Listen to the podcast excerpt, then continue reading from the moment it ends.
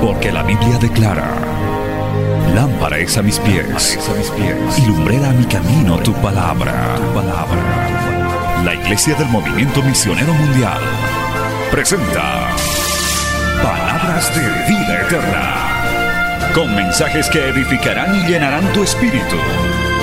Con ustedes, el mensaje de hoy. Bienvenidos a Palabras de Vida Eterna.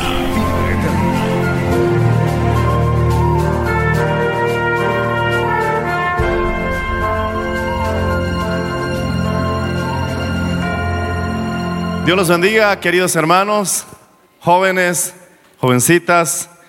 Me gozo con verlos a todos ustedes en este lugar.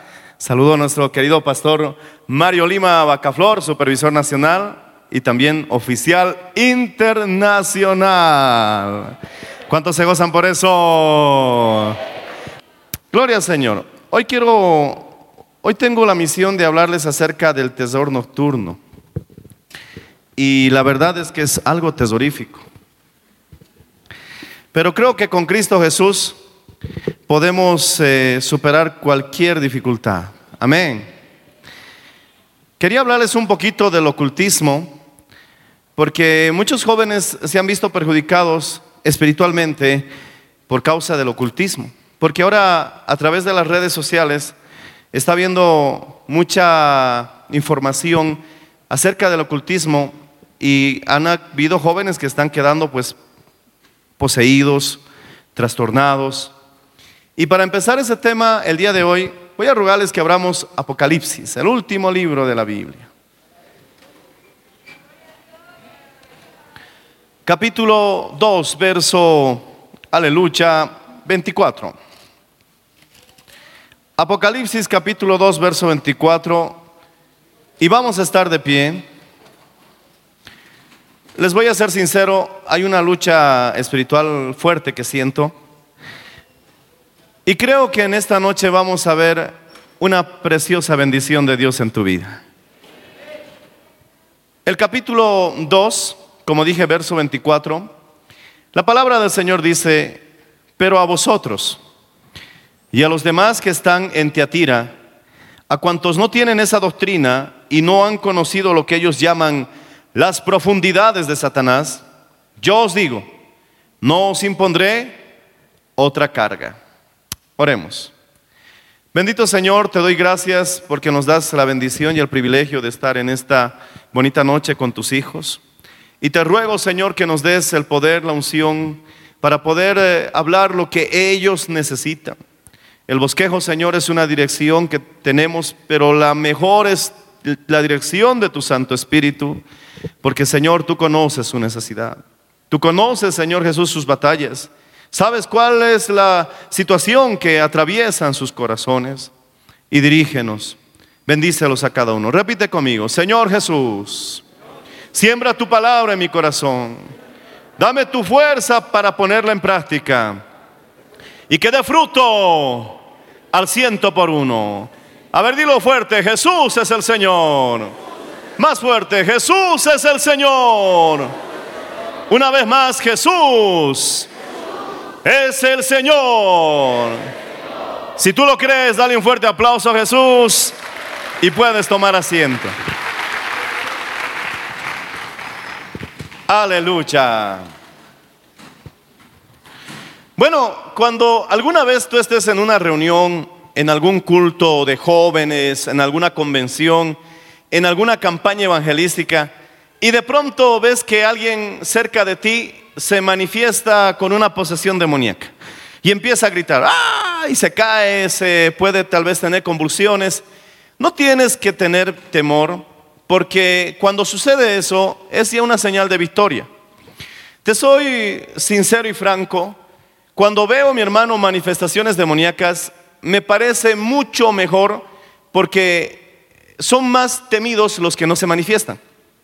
Mejor tener al enemigo claro que al enemigo oculto.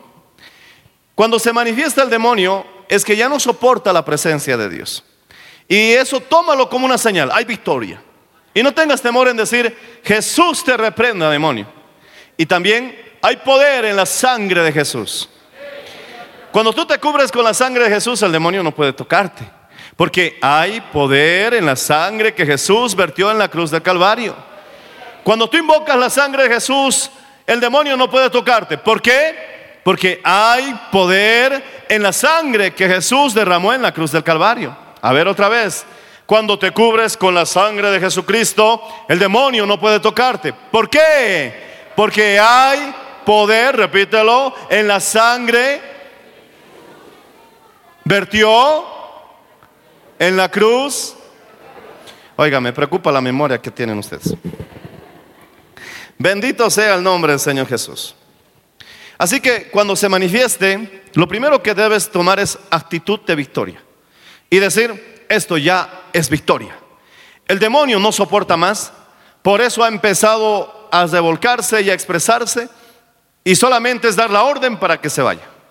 No importa lo que haga, ya está vencido. Amén. ¿Sabes cuáles son los más peligrosos? Aquellos que están silenciosos, aquellos que no se expresan hasta que son educados, sonríen, saludan.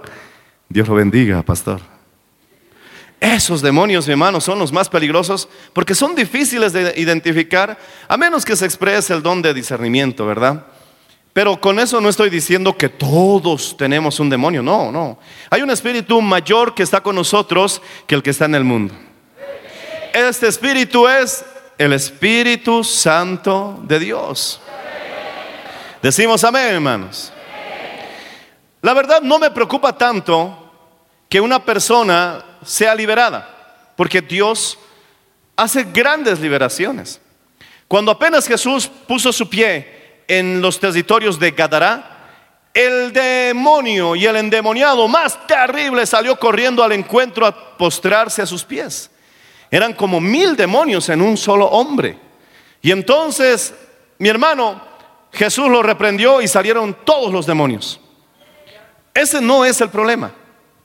Lo que más me preocupa no es la liberación, porque el Señor libera. Lo hace, no es, no es un asunto del que deberíamos estar angustiados. El Señor libera. ¿Sabes qué es lo que me preocupa? Que una vez que el Señor eche fuera los demonios que pueda tener la persona, la persona quede vacía. Porque si no se vuelve a llenar, la Biblia dice que su estado posterior puede ser peor. Abre conmigo tu Biblia. Gloria al Señor Jesucristo en Mateo capítulo 12, verso 43. Ahora, mi hermano, obviamente, si hay un demonio, mejor afuera que adentro. Pero debes también entender que una vez que el demonio se ha ido, tienes una gran responsabilidad. No puedes quedarte vacío. No puedes dejar vacío tu casa. Dice Mateo capítulo 12, verso 43, cuando el espíritu inmundo sale del hombre, anda por lugares secos, buscando reposo y no lo halla. Entonces dice, volveré a mi casa de donde salí y cuando llega la haya desocupada, barrida y adornada. ¿Por qué? Porque vino un Dios de orden, alabado sea el nombre del Señor. Pero ¿qué pasó? Que, que quedó vacío. Entonces va y toma consigo otros siete espíritus peores que él y entrados moran allí. Y el postrer estado de aquel hombre viene a ser peor que el primero. Así también acontecerá a esta mala generación. No podemos quedar vacíos. Una vez que el Señor echa fuera al demonio, tienes, mi hermano, que obviamente invitar a Jesús a que entre a tu corazón para que tú seas salvo. Y después, mi hermano, que has recibido la salvación, tu deber es mantenerte lleno del Señor, lleno del Señor. La Santa Cena es un precioso símbolo de lo que debe ser la vida de un cristiano. Cuando comemos el pan y bebemos el vino, ese pan y ese vino pasa por tu estomaguito y lo vuelve mi hermano en sangre, lo vuelve en carne, lo vuelve en hueso y se hace parte de ti. Ese pan y, ese vino representa el cuerpo y la sangre de Jesucristo.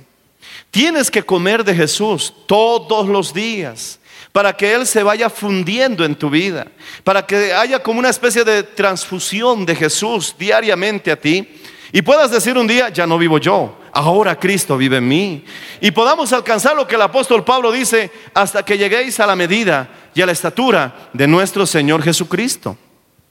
Tenemos que crecer y la única manera de que el Señor, mi hermano, pueda expresar su vida en nosotros es que no podemos quedar vacíos. Por eso tanto la recomendación, tienes que orar, tienes que leer la Biblia, tienes que asistir a la iglesia, porque permíteme decirlo en palabras simples, nosotros comemos oración, nosotros comemos la palabra y nosotros comemos la obediencia. Y cuando tú practicas estas tres partes, y no lo estoy inventando, estás alimentando, mi hermano, ese Jesús que está creciendo dentro de ti. La maravillosa historia que vamos a vivir, mi hermano, nosotros muy pronto, es que Jesús no solamente te salvó, Jesús se está multiplicando. Por eso el enemigo, mi hermano, está tan furioso. Por eso el enemigo está tan desesperado. Porque si un Jesús le dio tantos problemas, imagínate mi hermano un ejército de réplicas de Jesucristo, aleluya, los problemas que le van a causar. Y a su nombre, y a su gloria. Si el Jesucristo, el Jesús, el Hijo de Dios, le rompió la cabeza, razón mi hermano, el Señor dice que ahora somos más que vencedores.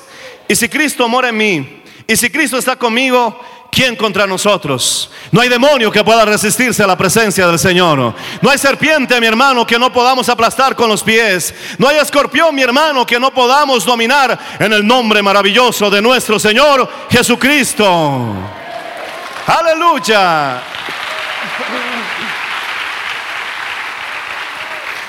En ocasiones el demonio es teatral.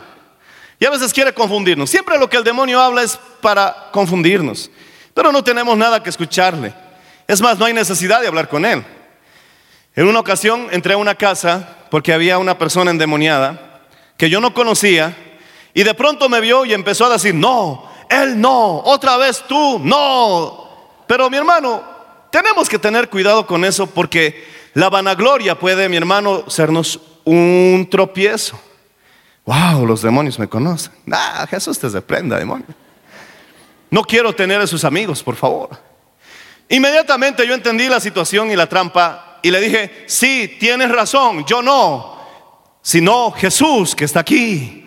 Jesús, el que mora en mí, Él te echará fuera.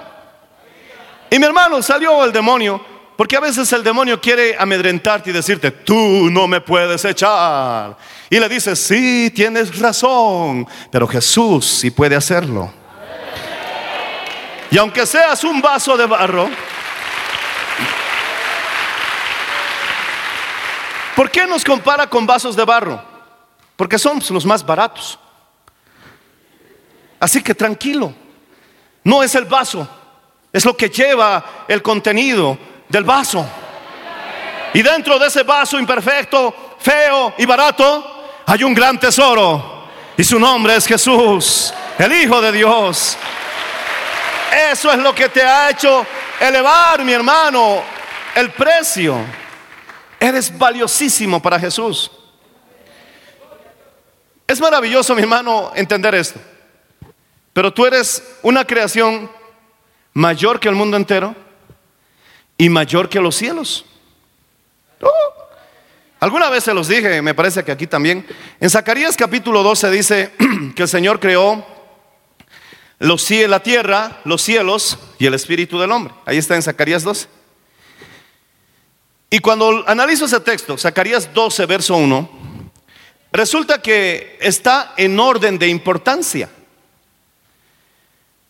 ¿Por qué la tierra va a ser más importante que el cielo? ¿Por qué el espíritu del hombre va a ser más importante que la tierra y el cielo? Solamente para entender este asunto, veamos por qué al hombre lo pone como lo más importante en su creación. Dice mi hermano que el cielo no puede contener a Dios y que la tierra es el estrado de sus pies.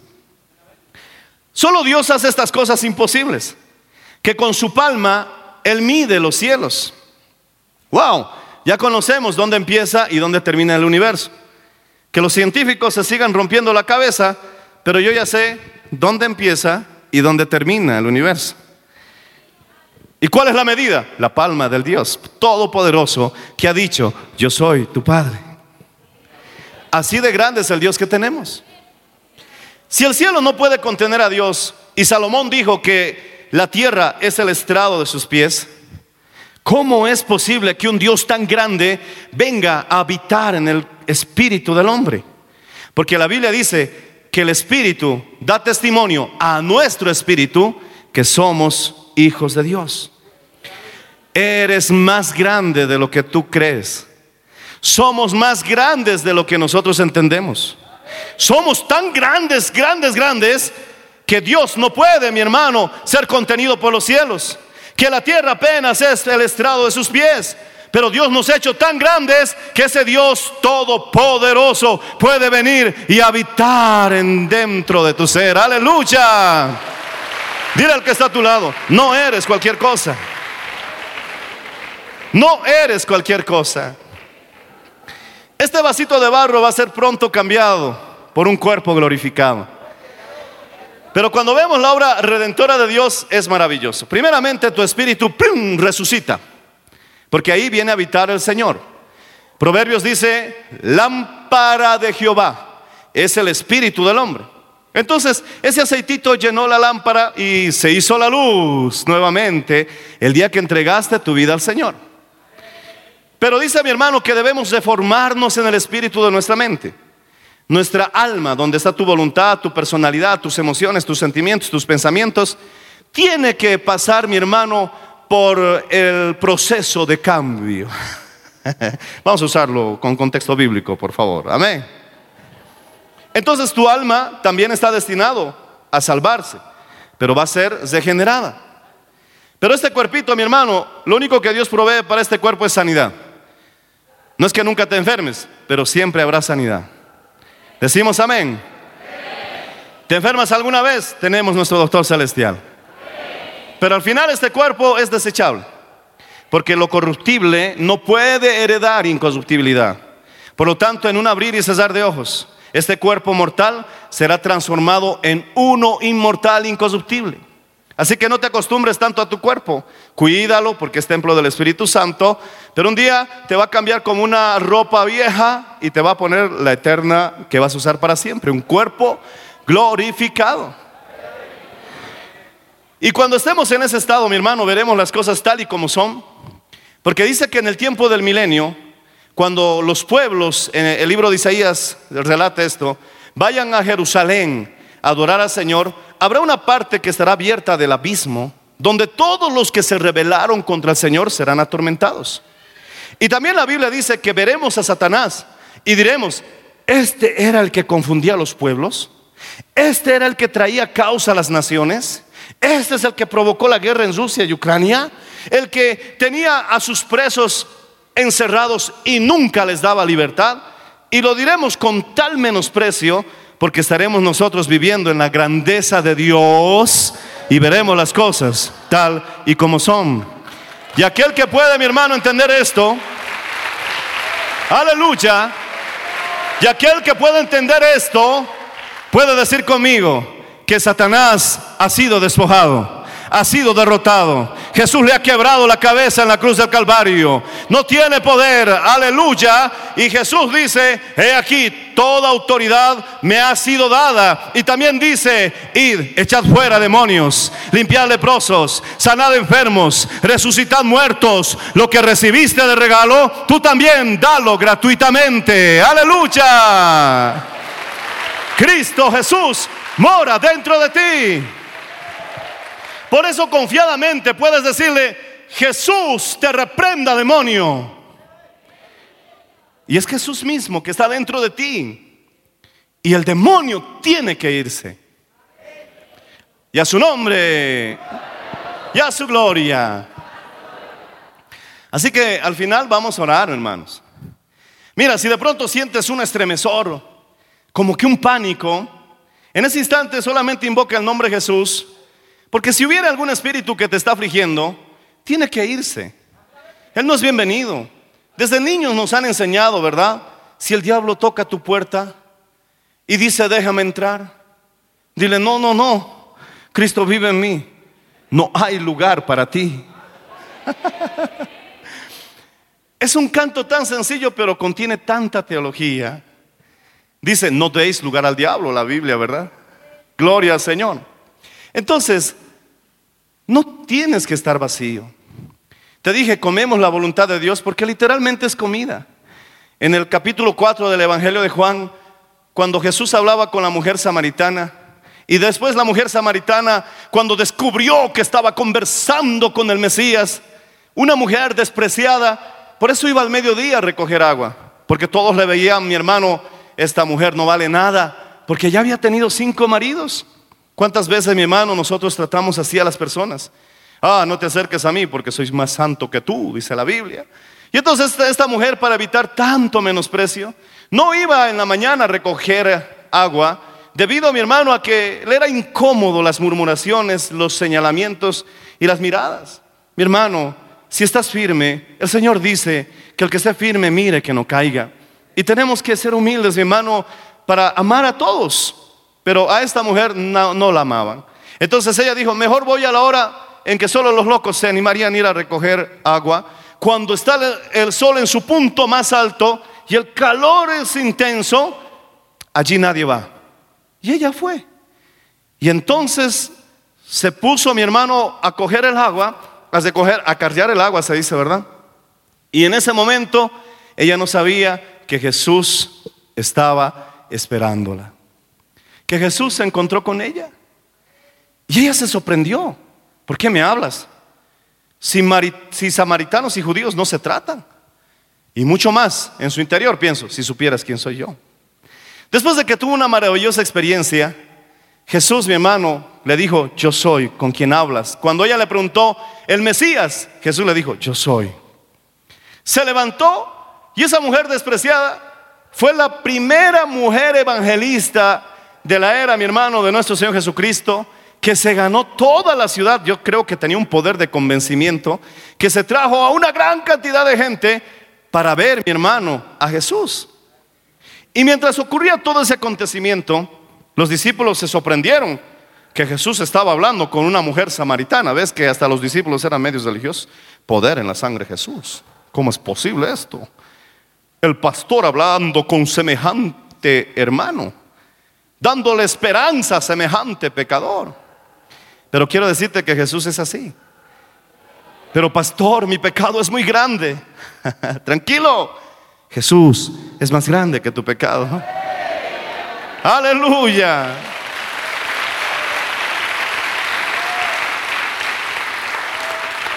Jesús es más grande que tu problema. Jesús es más grande que tu enfermedad. Jesús es más grande que tu tristeza. Jesús es más grande que tu soledad. Jesús es más grande que tu dificultad. Y si hubiera cualquier demonio en este lugar, quiero decirte que Jesús es mucho más grande que cualquier demonio. Que Jesús lo reprenda. Aleluya.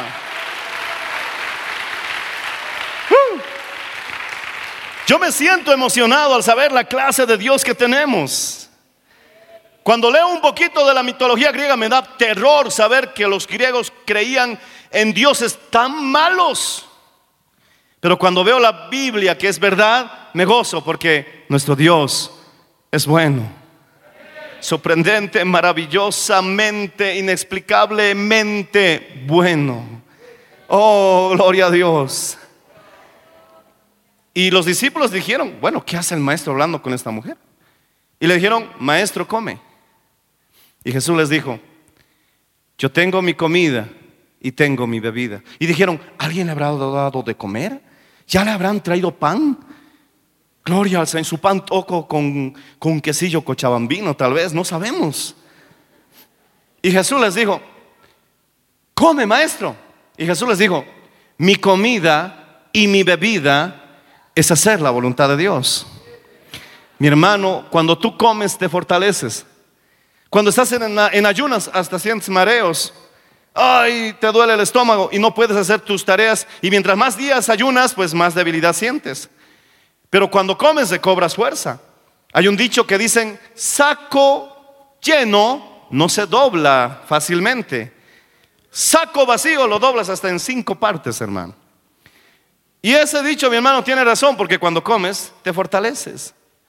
Hijo, hija, cada vez que le obedeces al Señor en cualquier circunstancia, estás alimentándote. Es decir, te estás haciendo más fuerte. En lugar de decidir vengarte, decides perdonar, estás obedeciendo al Señor, te estás haciendo más fuerte. En lugar de irte a la fiesta porque sabes, mi hermano, que ya no participas de esa actividad y obedeces al Señor y vienes a la iglesia o te quedas en casa, mi hermano, te estás haciendo más fuerte. Cada vez que haces la voluntad de Dios, estás comiendo, estás comiendo, estás comiendo. Y eso como resultado traerá en tu vida crecimiento, crecimiento. Estás más fuerte, cada día estás más fuerte. Ya no eres un niño, ahora eres un joven. Sigues comiendo, te has vuelto un padre espiritual. Alabado sea el nombre del Señor. Y la palabra, mi hermano, que es comparada con el maná. ¿Qué sabemos, mi hermano? Que el maná era lo que comían en Israel. Y gloria al Señor Jesús, la oración, por supuesto. Que cuando nosotros oramos, estamos en buena comunión con el Señor. Eso también fortalece nuestras vidas. Tienes que llenarte del Señor. Cuando el demonio sale, tu deber es llenarme más de Dios. Cuando el gadareno, por eso digo que el espíritu, mi hermano, en nuestro interior es tan inmenso que el gadareno podía tener mil demonios y sobraba espacio, te aseguro. Si, si Dios puede estar dentro de ti, Uh, los mil demonios estaban como, Señor, falta, falta llenar este lugar. Por eso, mi hermano, pueden entrar diez mil, veinte mil, treinta mil demonios en una persona, sí, porque eres grande por dentro. ¿Y sabes qué es lo que menos quiere Satanás? Lo que menos desea Satanás es que tú entiendas que eres grande por dentro. Y lo que menos quiere todavía es que esa grandeza se exprese hacia afuera. Alabado sea el nombre, Señor Jesús. Pero para eso vino el Espíritu Santo, para llenarlo todo. Bendito sea el nombre de Jesús. Y que tú expreses esa grandeza. ¿Y cuál es esa grandeza? Jesús viviendo a través de Juan. Jesús viviendo a través de Pedro. Jesús viviendo a través de Margarita. Jesús viviendo a través de Julio. Jesús viviendo a través de Francisco. Y entonces los demonios dicen, un Jesús nos hizo tanto daño. Oh, no puede ser. Lo menos que deben entender estos jóvenes es que Jesús se está multiplicando, aleluya. Y los demonios salen fuera. Y los enfermos se sanan. Y los ciegos vuelven a mirar. Los sordos oyen. Los mudos hablan. Jesús en todas partes del mundo. Aleluya. Pero no puedes enterarte de esta grandeza que tienes. Y viene el demonio a traerte complejos de inferioridad. Te susurra al oído y te dice, tú no puedes. Te dice, mira, él tan lindo y tú tan feo. Uno de los problemas que tienen los jóvenes, porque yo también fui joven, todavía quedan vestigios de mi juventud. ¿Ves? Gracias. Una oración especial para el que dijo amén. ¿Sabes cuál es el problema que tenemos? Compararnos. Y algunos hermanos no se conforman con esa nariz tan bonita que Dios les ha dado de medio metro, pero hermosa, hermano. ¿Y qué hacen?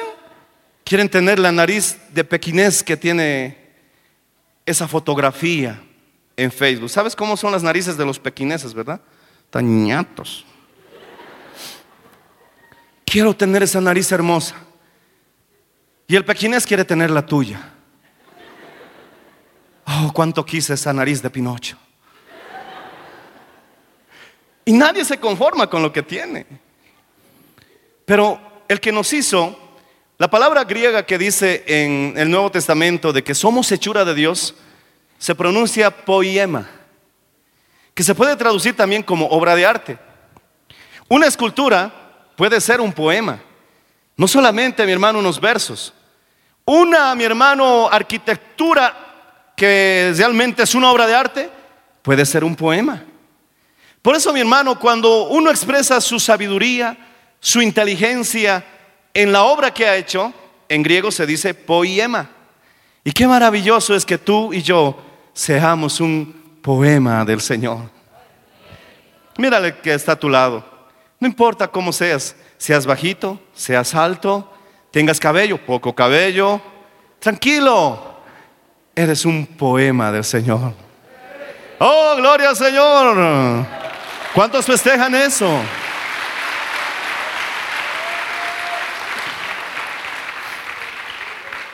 Entonces, si tú te mantienes haciendo la voluntad de Dios, te vas a mantener en la roca. Conocemos perfectamente la enseñanza de Jesús que dice que el que oye y no hace, edifica en la arena.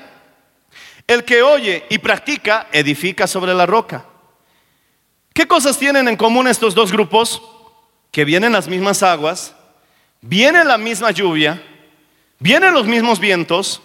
Es decir, seas cristiano o no seas cristiano, obedezcas o no obedezcas, de todas maneras pasaremos por las mismas circunstancias. El COVID vino y vino para todos. Pero mi hermano, los que estaban en la roca, estamos firmes. Estamos aquí. Y si el Señor nos hubiera llamado, mejor todavía, alabado sea el Señor. Pero no hemos, mi hermano, caído en el terrible zor y trampa que los que estaban en la arena, que igual pasaron las mismas aguas, igual pasaron la misma tormenta. ¿Y qué hicieron? Se dedicaron a la pornografía. Se dedicaron a hacer cosas, mi hermano, malas. Como estaban encerrados, su carne se les encendió. Y las denuncias de violaciones son sorprendentes. Y los casos de divorcio en plena pandemia, mi hermano, son realmente alarmantes. Porque su carne se les ha manifestado en lugar de disfrutar el tiempo con la familia, en lugar, mi hermano, de tratar de buscar sosegar la paz y, y fomentar paz en el hogar en tiempos tan difíciles se han peleado con más gusto, se han, mi hermano, enfrentado como perros y gatos. Oh, hay poder en la sangre de Jesús. Pero los que estábamos en la roca, mi hermano, el Señor nos ha sostenido. Sí, pasamos las mismas aguas, Pasamos, mi hermano, las mismas tormentas, soportamos el mismo viento, pero como tú comes del Señor, es decir, obedeces al Señor, haces su voluntad, entonces Dios te planta en la roca y una vez más encontramos de que el que obedece cada día se está haciendo más fuerte, más fuerte. Y no habrá, mi hermano, tormenta que te tumbe, no habrá vientos que te tumbe, no habrá, mi hermano, situaciones adversas que te tumben, porque Jesús mismo es tu fundamento. Hay poder en la sangre de Jesús, hermano.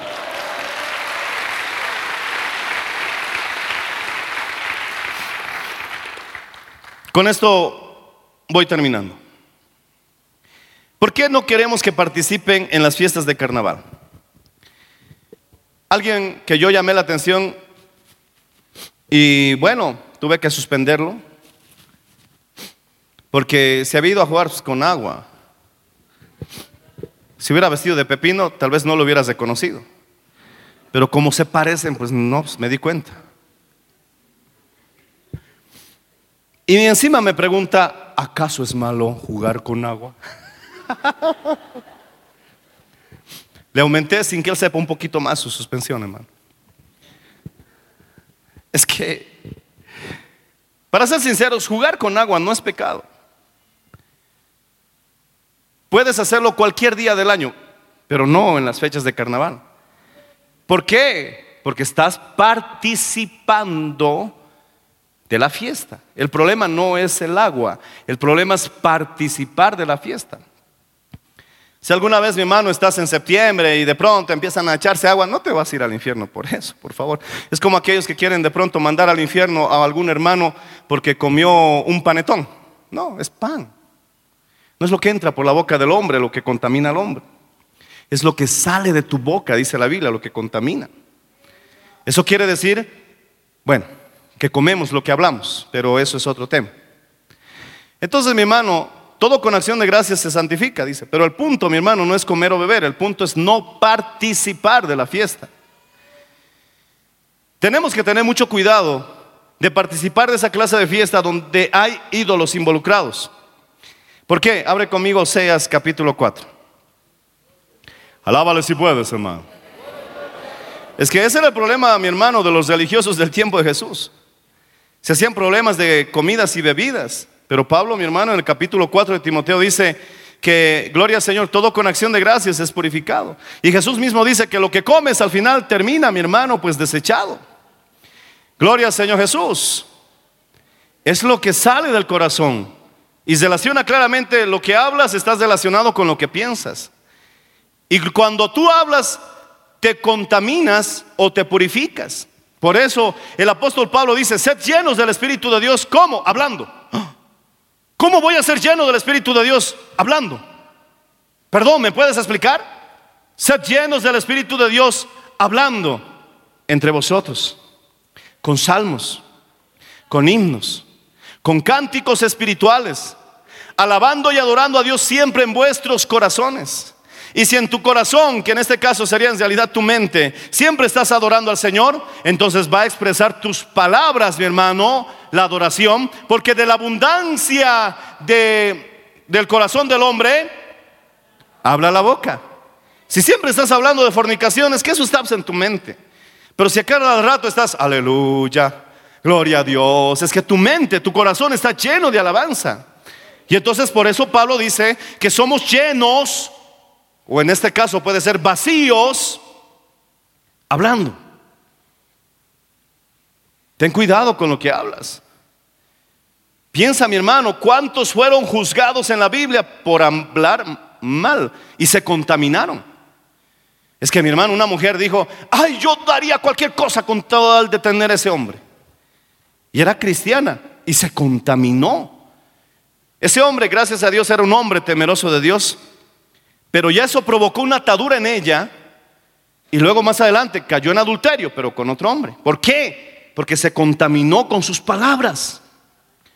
Es que no dice acaso la Biblia que por tus palabras seréis justificados o por tus palabras seréis, mi hermano, condenados. ¿Qué acaso el capítulo, qué acaso el libro de Job no son 42 dedicados capítulos a simplemente una cuestión, la prueba de Job y a ver qué decía? Eso era todo el libro. Si maldecía o bendecía a Dios, eso definía todo. Por eso, mi hermano, muchos no se dan cuenta que por lo que están hablando se están contaminando. Pero el apóstol Pablo dice, ese instrumento que Dios te dio para ser lleno del Espíritu Santo, no dejes que lo utilice para que te llenes de demonios. Recuerda que cuando el anticristo abre su boca en Apocalipsis salen espíritus en forma de, de ranas. ¿Y por qué? Porque lo que más predomina en una rana y llama la atención es su bocota. Para salir a engañar a las naciones para el día del Armagedón. Ahí está en Apocalipsis, tarea para la casa. Eso quiere decir, mi hermano, que nuestras palabras, mi hermano, de alguna manera están relacionadas también con la vida. Jesús dice, mis palabras son vida y son verdad.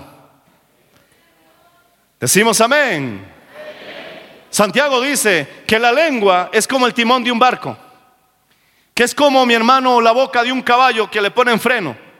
Como una bestia tan grande, como una nave, un barco tan grande puede ser dirigido por un elemento tan pequeño.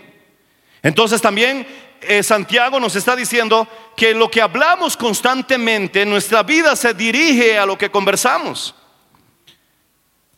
Santiago capítulo 3. Si siempre estás hablando fracaso, fracaso, fracaso, has tomado el timón de tu barco y te estás yendo al puerto del fracaso. Si siempre estás hablando, mi hermano, de lo que no deberías hablar, has tomado las riendas del caballo y lo estás dirigiendo en esa dirección. Estudia Santiago capítulo 3. Muchos se han contaminado por lo que hablan. Pero el apóstol Pablo dice, no, no te contamines. Sé lleno. Sé lleno. ¿Cómo? Hablando. Hablando entre vosotros con salmos con cánticos, con himnos espirituales, alabando siempre a Dios en vuestros corazones. ¿Por qué? Porque Pablo sabe que si siempre estás alabando a Dios en tu corazón, entonces tu boca estará siempre expresando alabanza y experimentarás una llenura poderosa del Espíritu Santo en tu vida. Aleluya. Y sigues comiendo. Gloria al Señor Jesús.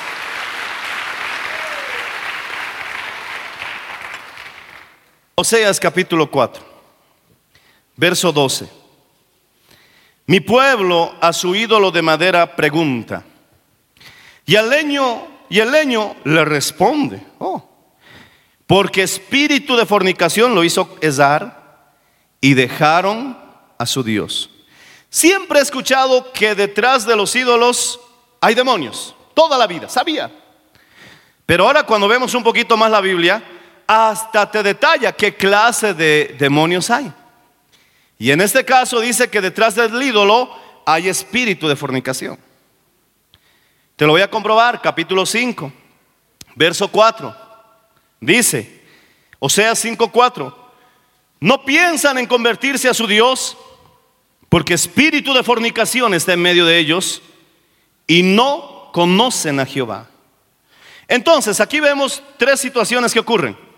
Uno, el diablo quiere que participes de una fiesta donde hay ídolos, sea cualquier fiesta patronal, sea cualquier Jesús de prenda al diablo carnaval, incluso mi hermano del niñito, entre comillas, Jesús.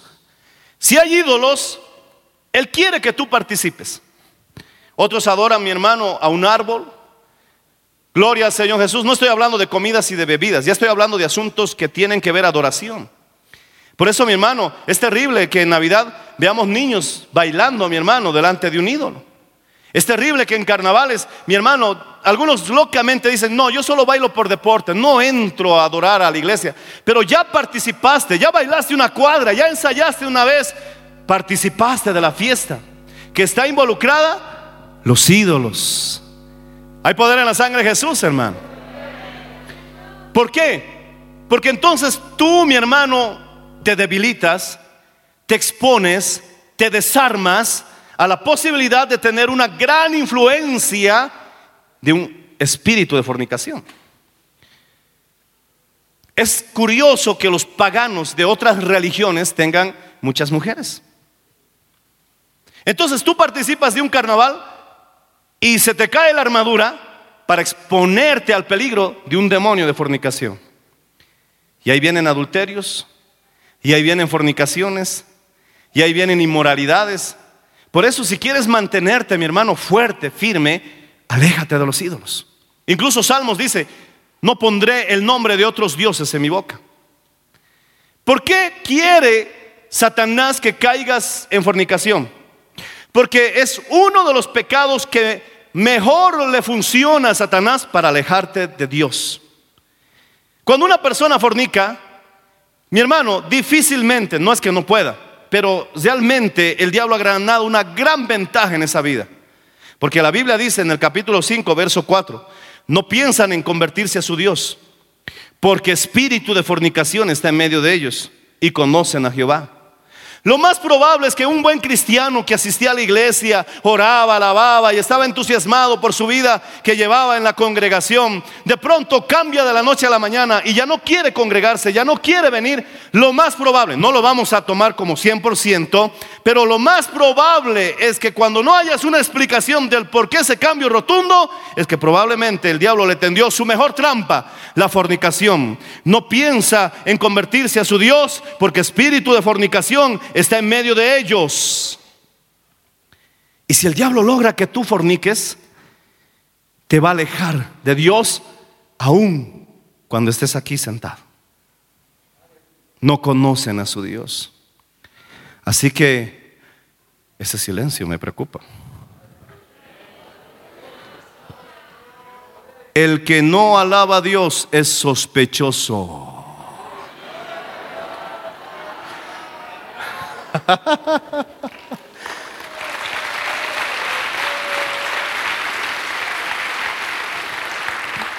Por eso tantos padres en conocimiento o guiados por el Espíritu Santo te insisten, no peques, hijito, no caigas en fornicación. Lo que menos, mi hermano, los padres que amamos al Señor desearíamos es que uno de nuestros hijos caiga en inmoralidad sexual, porque sabemos por esos textos bíblicos que entonces el diablo está usando su mejor táctica para que ese joven se aleje de Cristo. Por eso tienes que esforzarte y evitar y cerrar toda puerta para que esto no suceda y que el diablo no te debilite, porque si no lo hace a través de ídolos, lo intentará a través de la pornografía. La pornografía tiene un efecto emocional, espiritual, que está destruyendo hogares. Yo vine aquí, me senté en esta sección y escuché al doctor Josh McDowell cómo él explicaba científica, estadística y espiritualmente los efectos terribles de la pornografía en las personas. Y cómo produce adicción. Y que en Bolivia una de las causas de divorcio es la pornografía. Oh, poder en la sangre de Jesús. ¿Sabes qué sucede? Que cuando uno ve pornografía, que cuando uno tiene sexo, tu cerebro segrega hormonas que hace que tu cuerpo sienta un gran placer. Si esto sucede en la noche de bodas, en tu matrimonio, es tan poderoso que funde de una manera mucho más fuerte a la pareja y estas parejas que han tenido su primera experiencia sexual en el matrimonio, sus probabilidades de que se separen son menores, mucho, mucho, mucho más, mucho menos de lo que es las probabilidades en aquellas parejas que ya tuvieron, mi hermano, muchos otros compañeros sexuales. Por eso, mi hermano, si en el mundo tuviste actividad sexual, ahora que estás en Cristo, tienes que guardarte en pureza. En pureza. Porque entonces vas a caer en la trampa de tu cerebro. Porque tu cerebro, mi hermano, eh, segrega hormonas, oxitocina, dopamina, ¿Qué hace mi hermano que sientas placer? Y como uno siempre está cambiando de parejas, entonces necesitas estímulos más fuertes. Por eso aquellos hombres que no han sido liberados, que no se han convertido de corazón a Jesús, llega un tiempo en que sus esposas o sus maridos ya no les provocan ni un bostezo. Y al buen entendedor, pocas palabras. Lo digo por los niños que tengo aquí adelante. Y entonces no hay ningún incentivo para mantener una, una, noche de intimidad, porque necesita, mi hermano, mayores estímulos. Porque su cerebro dice, no, no, no, esto ya no me estimula. Si quieres que segregue más hormonas, tienes que darme algo más fuerte.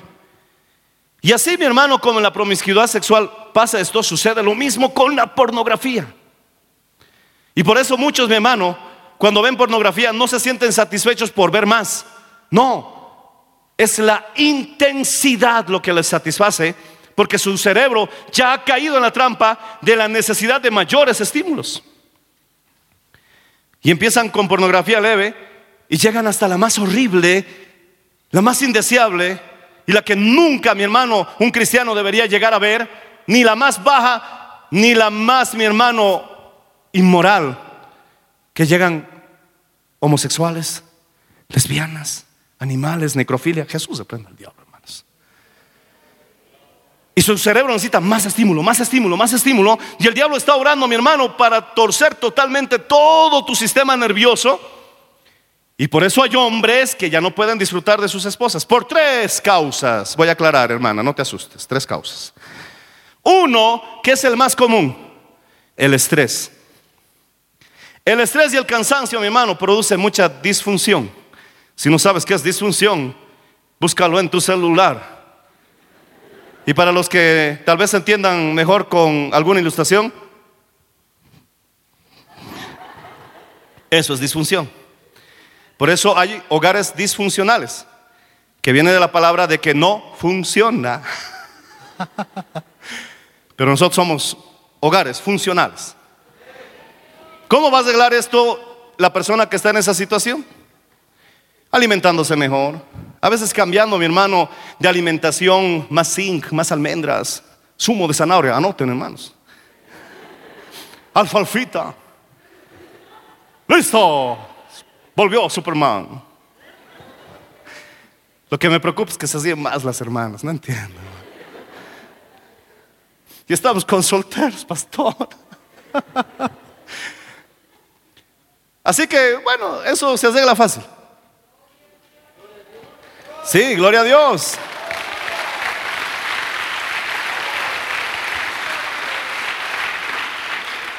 Es que muchos, mi hermano, por querer tener más, tiene menos. Por más sexo, tiene menos. Y no me refiero al acto, sino a lo que están pues programando su cerebro. Y se están entendiendo ellos la trampa.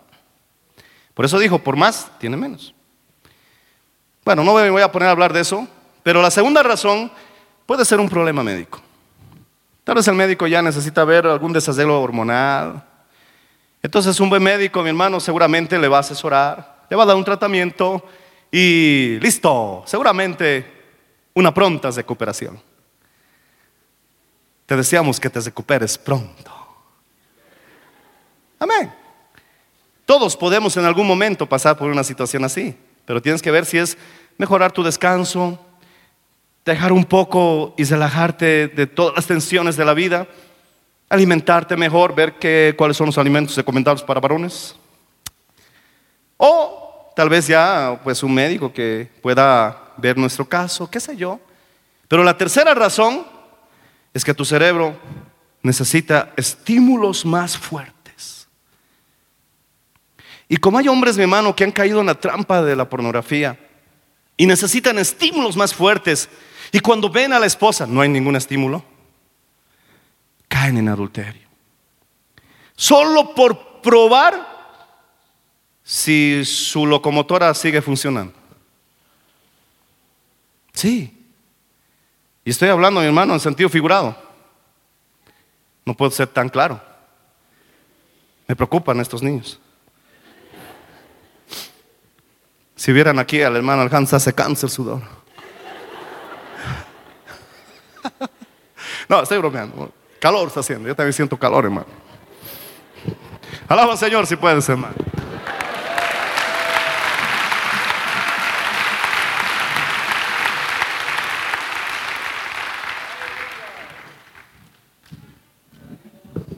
Entonces, por querer buscar esos estímulos que su cerebro se ha vuelto en contra de él porque nosotros hemos tomado malas decisiones, algunos caen en prostíbulos, en infidelidad, caen, mi hermano, hasta en violaciones, porque ya nada, mi hermano, los estimula. Y todo eso es por culpa de una vida promiscua que llevaron en el mundo o porque se han vuelto adictos a la pornografía. Y con esto termino. Una vez un joven, mi hermano, vino a hablar conmigo y cuando yo oré por él, el demonio se manifestó. Cayó al piso, empezó a torcerse y mi hermano, gloria al Señor, el Señor lo libertó. Y después se puso a llorar, a llorar, a llorar. Digo, pastor, necesito decirle mi pecado. Y yo le dije, bueno, si ya le confesaste al Señor, no es necesario. No, pastor, tengo que decirle, siento la obligación de decirle. Dime, ¿por qué llegaste a ese estado? Y él me dijo, pastor, soy adicto a la pornografía. Eso me dejó a mí, mi hermano, realmente pensando cómo muchos jóvenes y adultos están perjudicando sus preciosas y vidas felices que Dios quiere para ellos, porque simplemente están cayendo en las trampas que Satanás les ha tendido. Mi hermano, ponte de pie, por favor.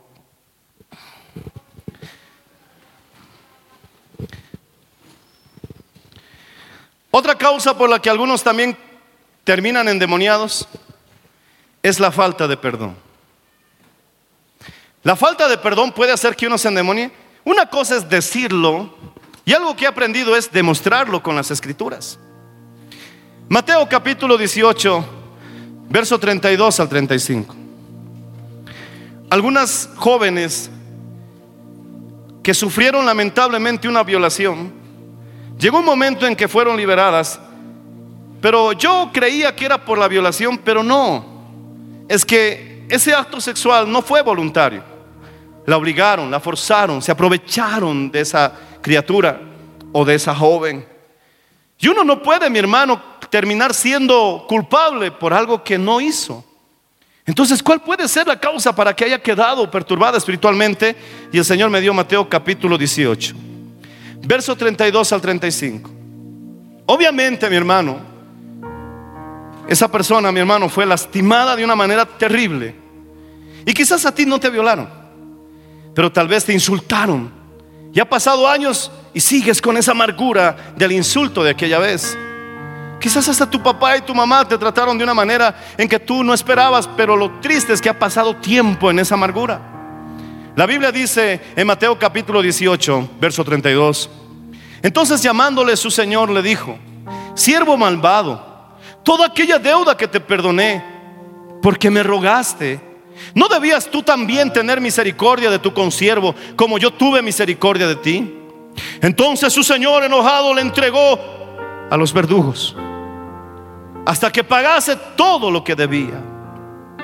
Así también mi Padre Celestial hará con vosotros si no perdonáis de todo corazón cada uno a su hermano sus ofensas. Oh, está hablando de hermanos. ¿Cómo hará así también Verso 34. Entonces su señor, enojado, le entregó a los verdugos. ¿Y qué es la tarea? ¿Cuál es la labor del verdugo? Atormentar, torturar. Quizás no tienes nada que ver con la pornografía, tal vez no tienes nada que ver, mi hermano, con la idolatría que has guardado desde que conoces a Jesucristo, o tienes la bendición de vivir una vida de pureza sexual desde muy pequeño porque naciste en una cuna cristiana. Pero tú dices, ¿por qué este tormento? ¿Será que hay alguien a quien no has perdonado? Y tú mismo le has abierto la puerta que venga el verdugo a atormentarte. Tal vez por fuera o quizás ya por dentro. Pero el Señor dice, acuérdate toda la deuda que tenías conmigo y yo te perdoné. Nadie más podía haber pagado esa deuda y yo la olvidé. No debías hacer así tú también con aquel que te hizo ese daño. Comparado tu deuda con la deuda que él tenía contigo, era una deuda muy pequeña. Y el Señor entonces le reclama y le dice, si yo te perdoné tanto, ¿por qué tú no perdonaste? Comparado, ¿por qué tú no perdonaste ese poco? Entonces fue entregado a los verdugos. Creo sinceramente, mi hermano, que es la voluntad de Dios de que tú no le tengas temor al tesoro nocturno. Pero se requiere tener valor y ser valiente no es la ausencia del miedo, porque yo tengo muchos miedos. Ser valiente es enfrentar nuestros temores. Todo aquel que quiere o siente que Dios debe tratar algún asunto en su vida, mira, permíteme hacerlo. Pasa al frente. Vamos a orar por tu vida. Acércate. De pie. Para que entren más personas, tenemos que estar de pie. Hemos hablado tanto y seguramente quizás no hemos tocado tu asunto. Pero si tú tienes esa necesidad, Señor, ya no quiero más esto en mi vida. Este es el momento. Oh Señor Jesús. Solamente invoca el nombre de Jesús. Dile, Señor Jesús. Acércate un poquito más al altar. Acércate un poquito más al altar para dar lugar a los hermanos que están pasando. Simplemente dile, oh Señor Jesús. Mira, a veces el demonio no necesariamente tiene que salir convulsionándose o gritando. En ocasiones se va, mi hermano, en tus lágrimas. O simplemente esa cadena, esa atadura se rompe cuando tú levantas tus manos y dices, Señor, perdono, olvido. O quizás simplemente decirle, Señor, perdóname. Hay poder en la sangre de Jesús, hermano. Padre Celestial, aquí está este precioso grupo de jóvenes, tan necesitados como todos nosotros. ¿Quién puede levantar la mano y decir, no necesito de Jesús? Yo también necesito de Jesús. Oh Señor Jesús, tú los has hecho grandes tan grandes que Dios mismo puede venir a habitar en ellos. Y Jesús te reprenda, demonio. Te ha quedado muy grande este joven. Te ha quedado muy grande esta señorita. Porque viene el que viene y viene a ocupar su lugar. Demonio, serpiente, te tomo con las manos en el nombre de Jesús. Te oyo con los pies en el nombre de Jesús. Porque he aquí toda autoridad me ha sido dada, dice el Señor Oh, por tanto, echad fuera demonios. Echad fuera demonios. Tomad serpientes con las manos. Sanad enfermos. Limpiad leprosos. Lo que recibiste por gracia, dalo por gracia. Hay poder en la sangre de Jesús. Dile, dile, habla con Dios un instante. Dile, Señor Jesús, acepto gratuitamente tu perdón. Díselo. Dilo fuerte, acepto gratuitamente tu perdón. Y con lo que te he explicado, entenderás por qué te voy a pedir que digas esto. Con lo que te he explicado, entenderás por qué te pido que digas esto. Es que es verdad, el demonio, mi hermano, tú le has quedado muy grande al demonio. Porque ese vacío que tienes, solo Dios lo puede llenar. Ni mil demonios pudieron llenar ese vacío, porque solamente Dios lo puede llenar. El cielo no lo puede contener. La tierra es el estrado de sus pies, pero tú has dejado de ser casa para convertirte en templo del Dios Altísimo. Y viene el Señor, viene el Señor y dile fuerte, demonio, soy muy grande para ti, díselo. Demonio, soy muy grande para ti. Dilo una vez más. Demonio, soy muy grande para ti. Sal fuera.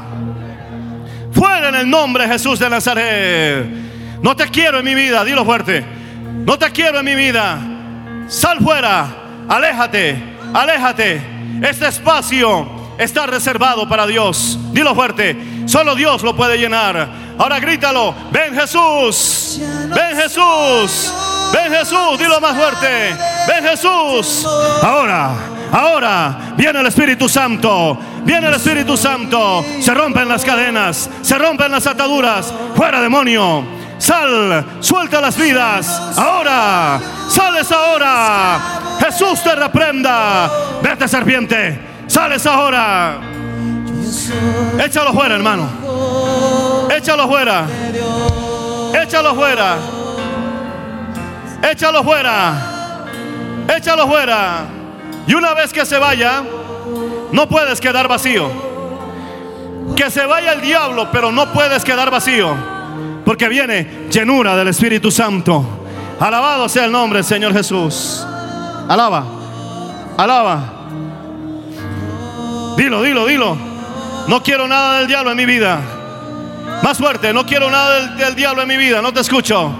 Tienes que decirlo con autoridad. Tú eres más grande que Satanás, hermano. Satanás no puede contener a Dios, pero tú sí puedes. Él puede habitar dentro de ti. Tú sí puedes. Hay poder en la sangre de Jesús. Ahí viene. Ahí viene. Se rompen las cadenas. Se rompen las ataduras. ¿Alguien puede gritar, hay poder en la sangre de Jesús? Hay poder en la sangre de Jesús. Ahí está. Se rompen las cadenas. Hay liberación. Hay liberación. Sale fuera el diablo. El diablo ha comprendido que no tiene parte contigo. Aleluya. Ahora, hermano, Ahora, hermana, se lleno el Espíritu Santo. Recibe, recibe, recibe, recibe, recibe. Llenura del Espíritu Santo. Bautismo del Espíritu Santo. El fuego quema, el fuego quema. Deshace las cadenas, deshace las cadenas. En el nombre de Jesús de Nazaret. Ahora, ahora. En el nombre de Jesús de Nazaret. Ahora, ahora. Ahora. Hay poder en la sangre Jesús. Toca, Señor. Sana. Sana. Hay corazones rotos. Ahora. Viene Jesús. Toca las vidas. Toca las vidas. Hay fuego. Hay fuego. Recibe, hija. Recibe. Recibe. Hay fuego, hay fuego, hay fuego, hay fuego. Hay fuego. Hay fuego. Se rompen las cadenas.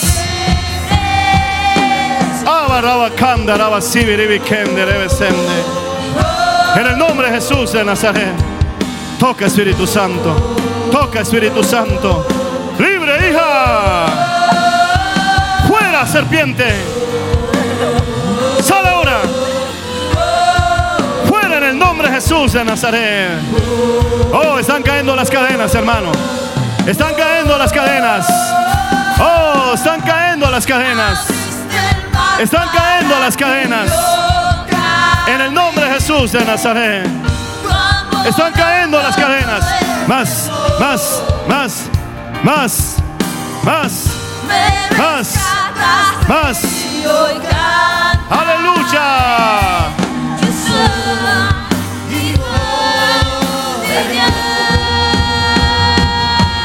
Espíritu Santo. Porque la Biblia declara, lámpara es a mis pies, a mis pies y lumbrera a mi camino tu palabra. tu palabra. La Iglesia del Movimiento Misionero Mundial tuvo el grato placer de presentar Palabras de Vida Eterna. Si el mensaje de hoy ha edificado tu vida y llenado tu ser, comunícate con los teléfonos de esta emisora. También para pedir una copia del mismo y compartir con otros. Esta fue una producción de la Iglesia del Movimiento Misionero Mundial. Gracias por tu atención. Hasta la próxima. Hasta la próxima. Hasta la próxima. Hasta la próxima.